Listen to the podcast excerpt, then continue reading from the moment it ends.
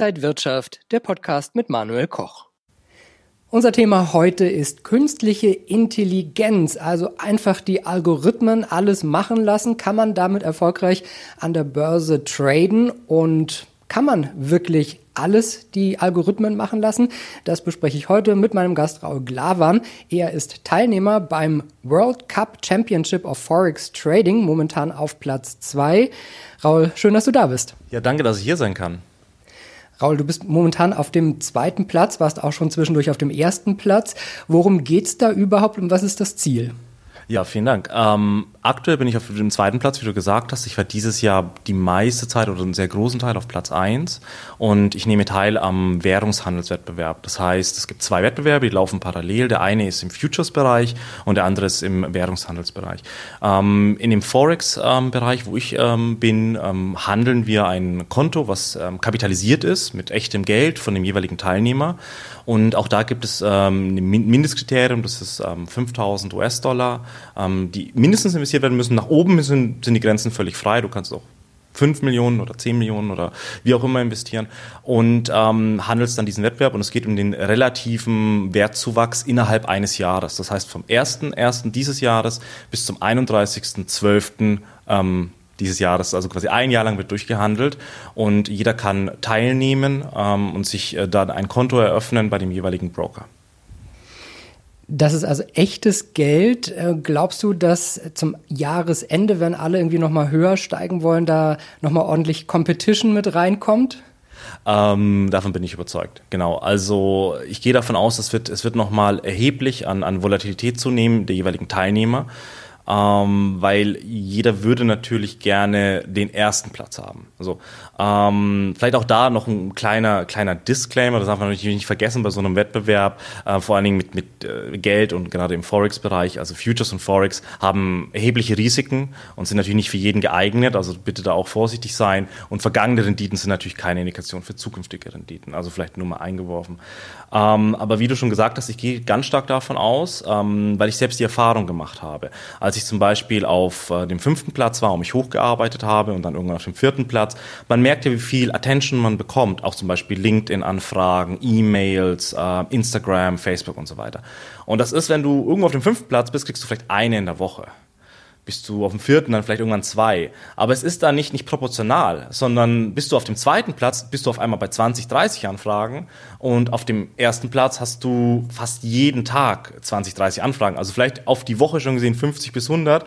Das heißt, die Attention für den Weltmeister ist erheblich höher als für den zweiten und vom zweiten auf die anderen Plätze ähm, dann nochmal, auch nochmal ein großer Unterschied. Äh, führt einfach dazu, dass jeder am Ende den ersten Platz haben möchte. Und genau wie du es gesagt hast, ich gehe davon aus, Spieltheorie theoretisch macht das total Sinn, ähm, weil die Teilnehmer noch sehr nahe beieinander sind. Also das Teilnehmerfeld ist noch nicht so weit aufgeteilt, ähm, so dass ich davon ausgehen werde, dass im Dezember äh, noch einige Überraschungen dabei sein werden, so dass einige mit sehr viel Leverage arbeiten, um dann im besten Fall den ersten Platz zu bekommen oder natürlich dann auch äh, ähm, das Konto mehr oder weniger an die Wand fahren sehr schnell. Ja. Ich habe es am Anfang schon gesagt, es geht um künstliche Intelligenz bei dir. Das heißt, du hast etwas entwickelt, programmiert, was dir Signale zeigt und analysiert aus den Märkten und sagt, äh, heute musst du die und die Währung handeln oder hier ist eine gute Chance.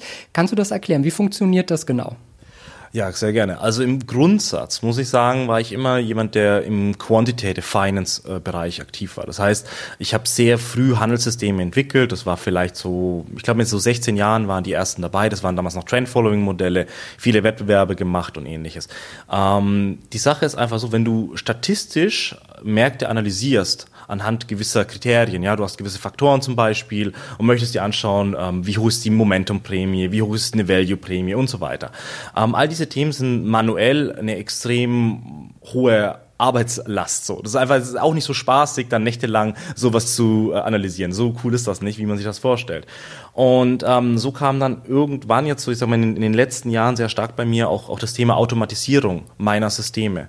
Und ähm, da ich mit sehr viel Daten auch arbeite, also auch im Bereich Sentiment sehr stark aktiv bin, weil ich dort noch sehr viele ähm, Quellen innerhalb der Daten finde, die ähm, einen Mehrwert bieten können, ähm, ist es einfach so, dass man sehr viel Analyseaufwand hat.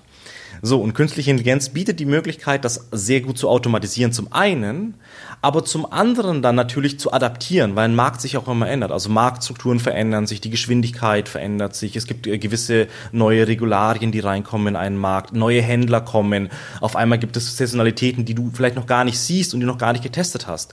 Und all das kannst du natürlich zu einem gewissen Grad dann äh, über Machine Learning lösen. So.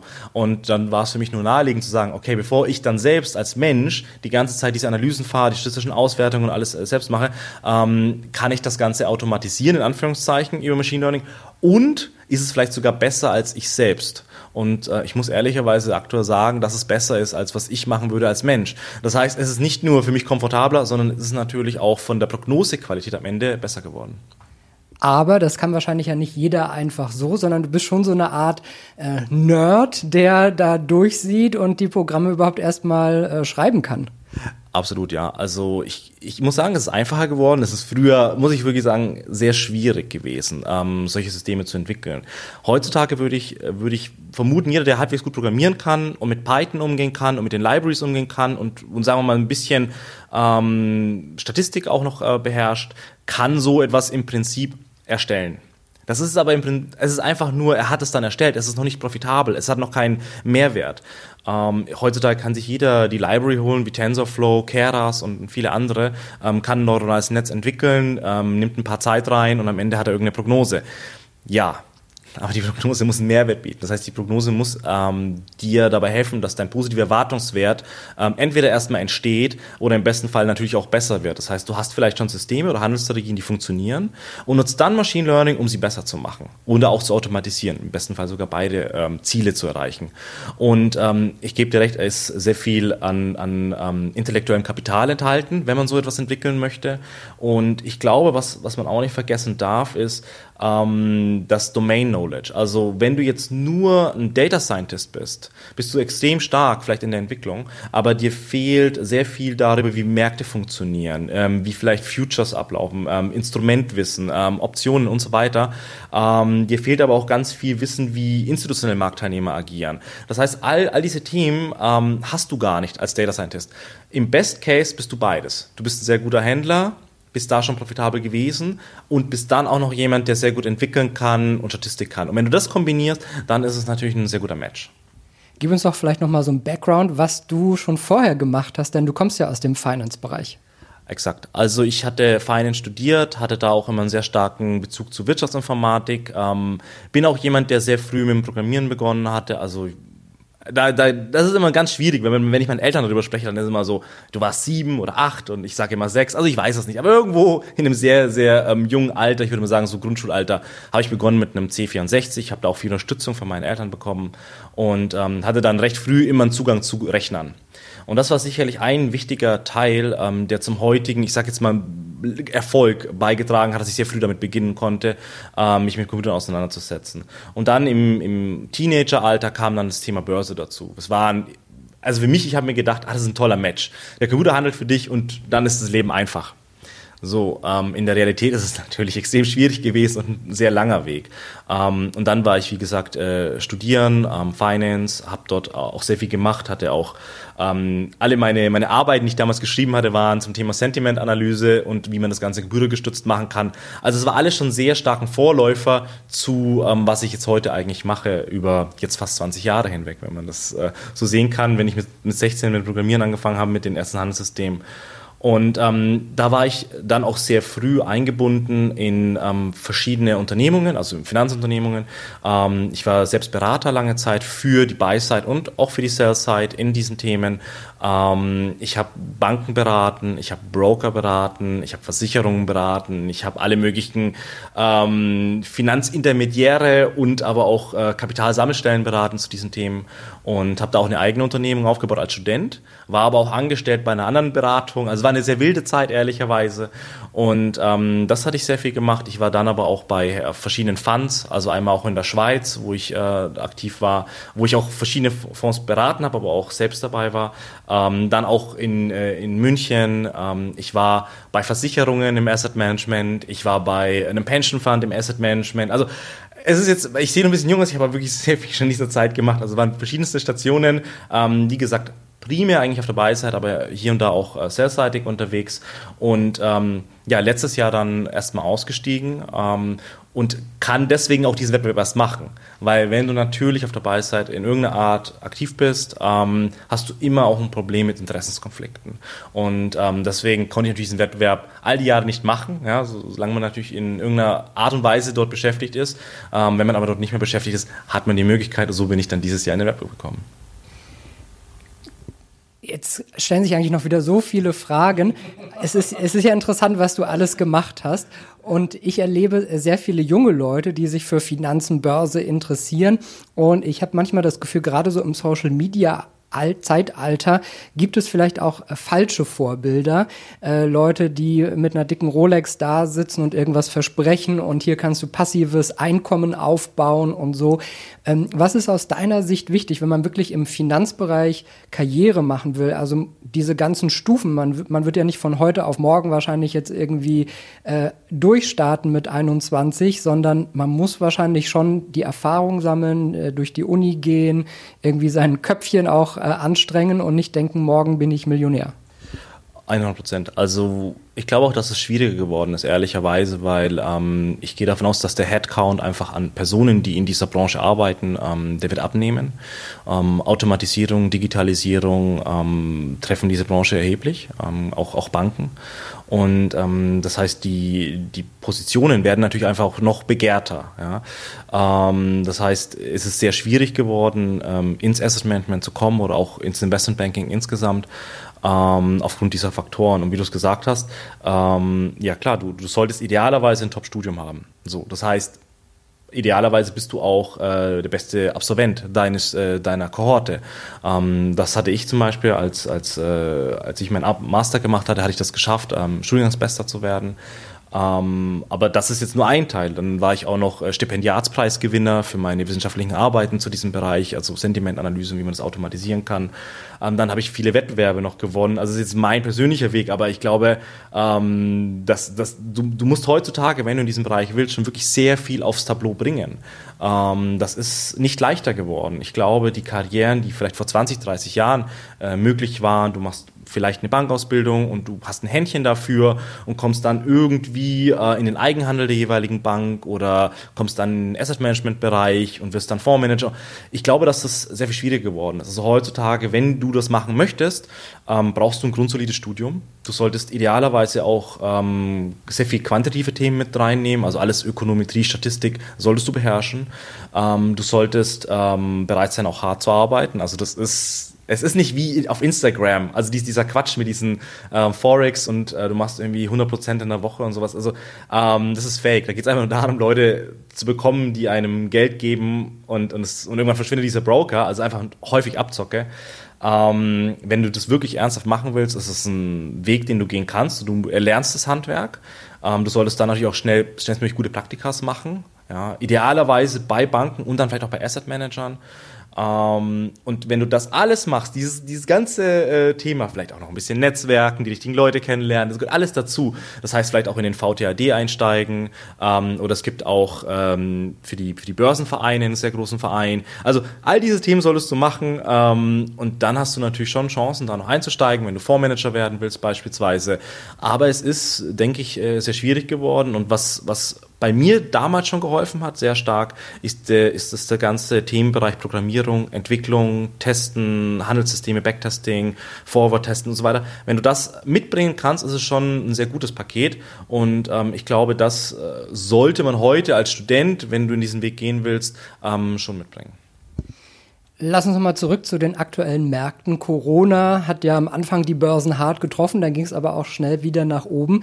Sind solche Krisen eine große Chance? Also du, du hast ja gut abgeschnitten in der Zeit. Ist das gerade für einen Trader dann eben eine volatile Zeit, die besonders interessant ist? Absolut. Also als aktiver Händler ist es äh, dein Vorteil, wenn, wenn Märkte volatiler werden. Ähm, da gibt es ähm, verschiedene Aspekte, aber ich würde sagen, die zwei wesentlichen ähm, sind zum einen, ähm, du bekommst so eine Art, ich würde es jetzt nennen, implizierte, impliziertes Leverage.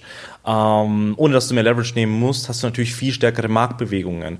Und aufgrund dieser besser, dieser stärkeren Marktbewegungen hast du, wenn du natürlich gut positioniert bist, das ist jetzt immer die Sache, du solltest einen positiven Erwartungswert haben, solltest du nämlich nicht handeln. Aber wenn du den hast, ist es natürlich dein Vorteil, ähm, wenn die Märkte natürlich größere Ausschläge machen. Das ist ein Aspekt.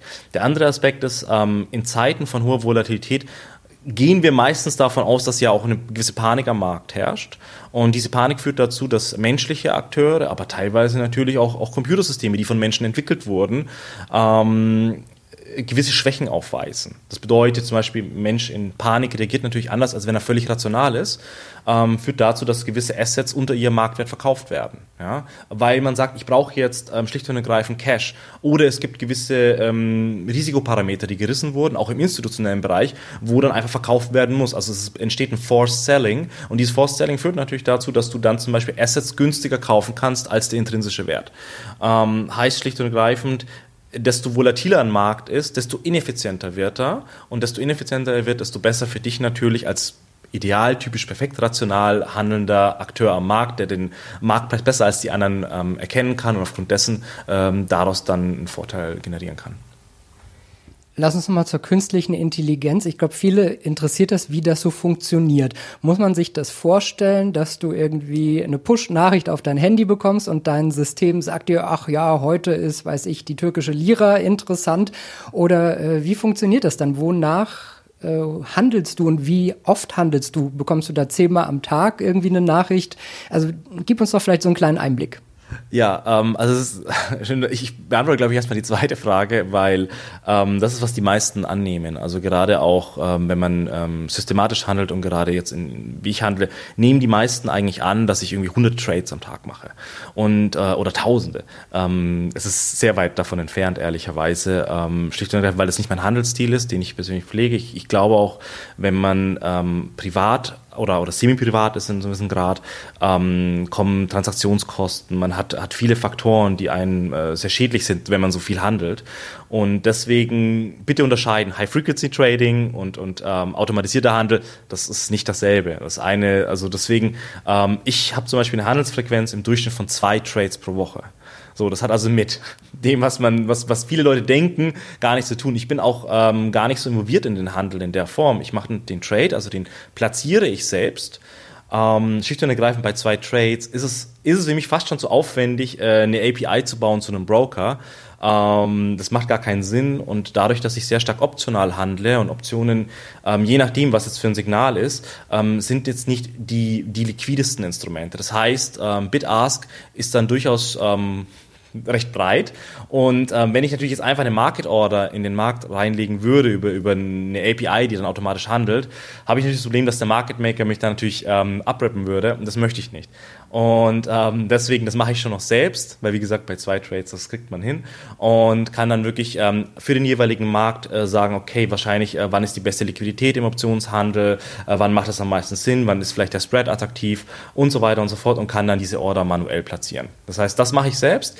Das Signal wiederum, das ist eigentlich das Wichtige, weil die Order ist gar nicht so relevant in der Form. Ähm, aber das Signal wiederum, das ist automatisch. So, das heißt, da habe ich schon Systeme hintergelagert und die sind schon sehr komplex geworden, jetzt auch über wie gesagt, fast zwei Jahrzehnte, aber das ist natürlich nicht korrekt, dass ich zwei Jahrzehnte an diesem System arbeite, aber irgendwie führt natürlich jeder Baustein so ein bisschen zum anderen ähm, hätte ich mich wahrscheinlich nicht ähm, all die Zeit über Sentiment äh, beschäftigt, also zum Beispiel Analyse von Twitter-Nachrichten, Analyse von Foren und so weiter. Ähm, hätte ich all die Sachen nicht gemacht als, als erster Baustein, ähm, wäre es wahrscheinlich auch nicht dazu gekommen, dass ich das irgendwann mal in größeren Datenmengen hätte. Und hätte ich nicht die Datenmengen, hätte ich nicht irgendwann gesagt, ich muss die besser analysieren können. Das heißt, es baut schon alles aufeinander auf. Ähm, und bei mir ist es so, ich habe jetzt keine Push-Nachricht, wobei das jetzt gar kein Thema wäre, die zu haben. Das jetzt das wären irgendwie vielleicht fünf Zeilen Code. Ähm, das ist aber aufgrund dessen, dass es bei mir nicht so ganz zeitkritisch ist, jetzt nicht relevant. Und ich, ich schaue ja wirklich auch jeden Tag äh, nach, sondern ich habe ein Dashboard. So. Und in diesem Dashboard kann ich sehen, was sind äh, die derzeit äh, attraktivsten Signale ähm, für alle Anlageklassen, die ich mir anschaue. Und das sind im Prinzip bei mir Aktien, das sind bei mir Währungen, das sind Rohstoffe. Das sind die drei Anlageklassen, die ich mir ansehe. Ähm, beziehungsweise nicht mehr ich, aber wo ich die Ergebnisse sehe aus der Analyse. Und ähm, anhand dieses Dashboards bekomme ich einfach ähm, Signal und ich bekomme auch ähm, ein, ein, eine Konfidenz. Das heißt, ich, ich sehe, wie stark das Signal abweicht vom aktuellen Wert. Und ähm, basierend darauf kann ich dann sagen, oh, ähm, das ist vielleicht noch attraktiver Also kann ich dort vielleicht zum Beispiel eine höhere Position fahren oder ich kann das Instrument anders wählen und so weiter. Also das heißt, ich kann den Einstieg dann auch ein bisschen äh, anders darstellen und äh, sehe dann auch, wie attraktiv es jeweils ist für das jeweilige, ja, für die jeweiligen Anlage, Anlageklasse. So, ja. Im Wettbewerb handelst du ja nur Forex, das ist ja so vorgegeben, also die Währungen. Äh, du hast jetzt aber auch gerade gesagt, Aktien äh, sind für dich auch interessant oder kriegst du auch Signale. Das heißt, du handelst auch nicht nur Währungen, sondern auch noch Aktien und andere Finanzklassen. Ja, absolut. Also ich handle Währungen sogar relativ ungern, weil Währungen eigentlich das äh, effizienteste Instrument sind. Also es ist, es ist vom Markt her eigentlich der transparenteste Markt, in Anführungszeichen. Klar, du hast, du hast die Player wie die Zentralbanken, die äh, da zum Wissen gerade vielleicht auch intransparent sind. Aber es ist ein Markt, der sehr, sehr, sehr hart ist, eine Überrendite zu erwirtschaften. Also ist, ich empfehle es eigentlich auch gar nicht so unbedingt jedem Privatanleger in den Forex-Bereich zu gehen. Aktien sind einfach tendenziell leichter, weil sie haben einen Aufwärtsbias. Das heißt, Aktien haben die Tendenz zu steigen. So, das heißt, wenn jetzt jemand gar keine Ahnung hat, kauft ihr einfach Aktien, lass sie tendenziell liegen und du wirst mit einer hohen Wahrscheinlichkeit damit Profit machen. Und ähm, deswegen ist es ein schöneres Instrument. Aber ähm, nichtsdestotrotz jetzt für mich privat in, in der eigenen Verwaltung des eigenen Vermögens ähm, handle ich Aktien, Rohstoffe sogar noch etwas, etwas lieber als Währungen, aber auch Währungen. Ähm, aber jetzt im, im Rahmen des Wettbewerbs haben ja alle den gleichen Nachteil oder Vorteil, wie man es möchte. Alle dürfen ja nur Währungen handeln. Insofern sind ja alle daran gebunden, in dem härtesten Markt zu agieren.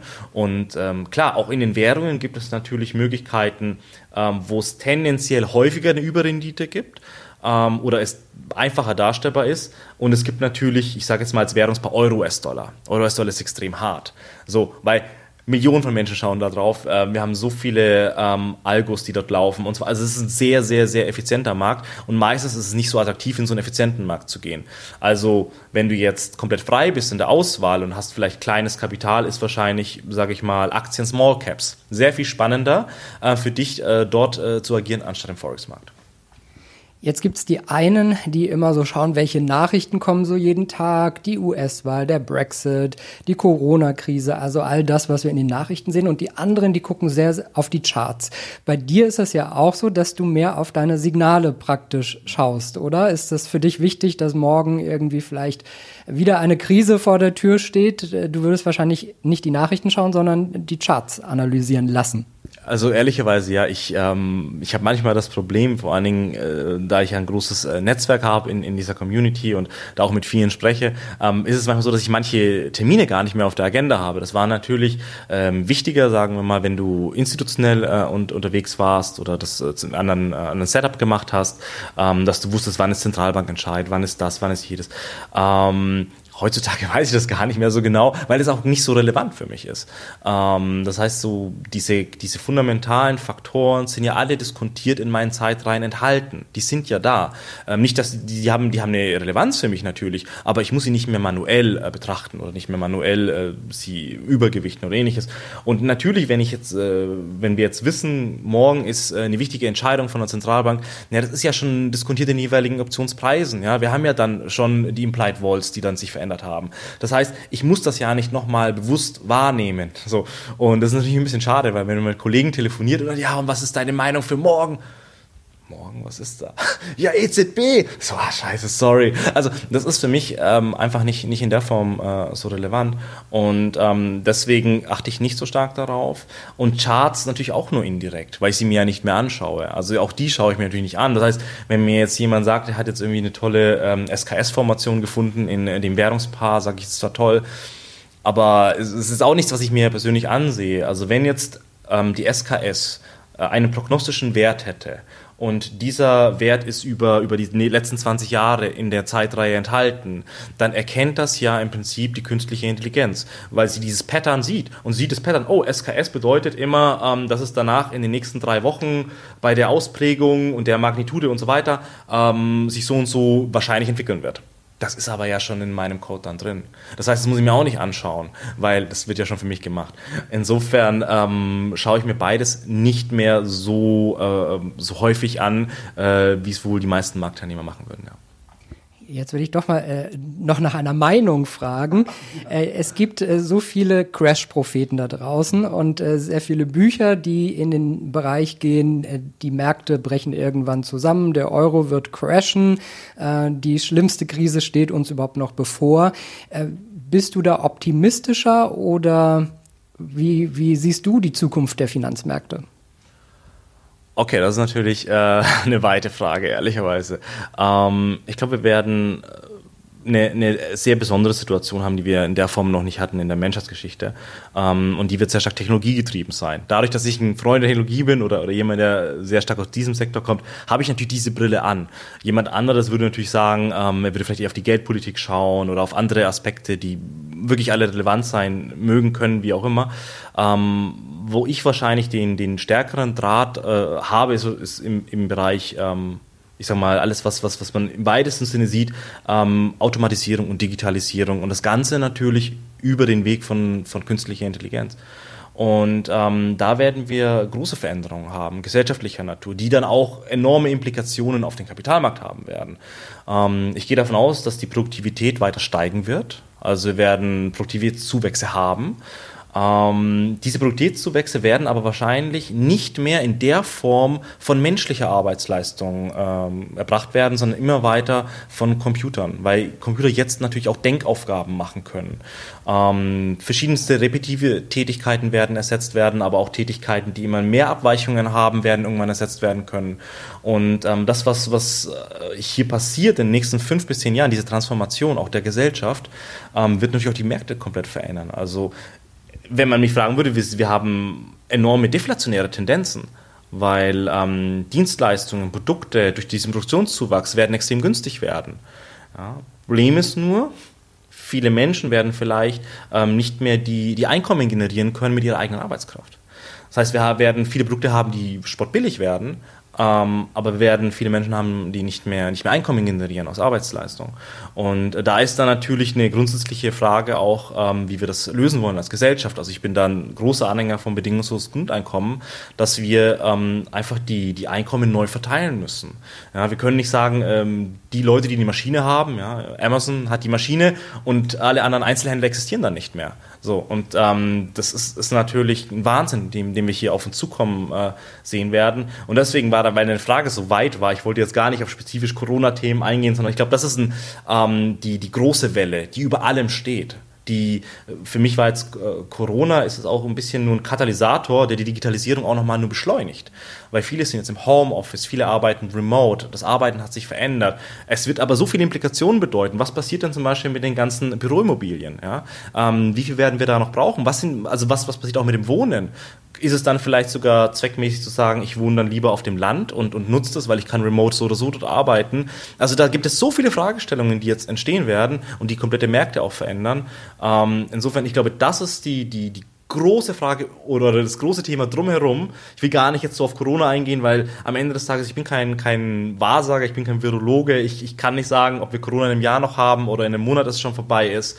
Für mich ist es aber ein ganz, ganz starker Katalysator für die, für die Automatisierung und das hat natürlich erhebliche äh, ähm, Auswirkungen auf unsere ganze Gesellschaft. Ich glaube, das ist auch ein ganz spannendes Thema. Dazu äh, lohnt es sich wahrscheinlich noch mal ein extra Interview irgendwann zu machen. Raul Glavan, schön, dass du da warst. Vielen Dank für diese Einblicke und dann noch viel Erfolg beim Wettbewerb. Dankeschön, vielen Dank, dass ich da sein durfte. Und liebe Zuschauer, Ihnen und euch ein äh, gutes Händchen. Ich hoffe, die Einblicke hier haben vielleicht auch nochmal den Horizont ein wenig erweitert, was alles so möglich ist mit künstlicher Intelligenz. Dazu ein gutes Händchen an den Märkten und bis zum nächsten Mal.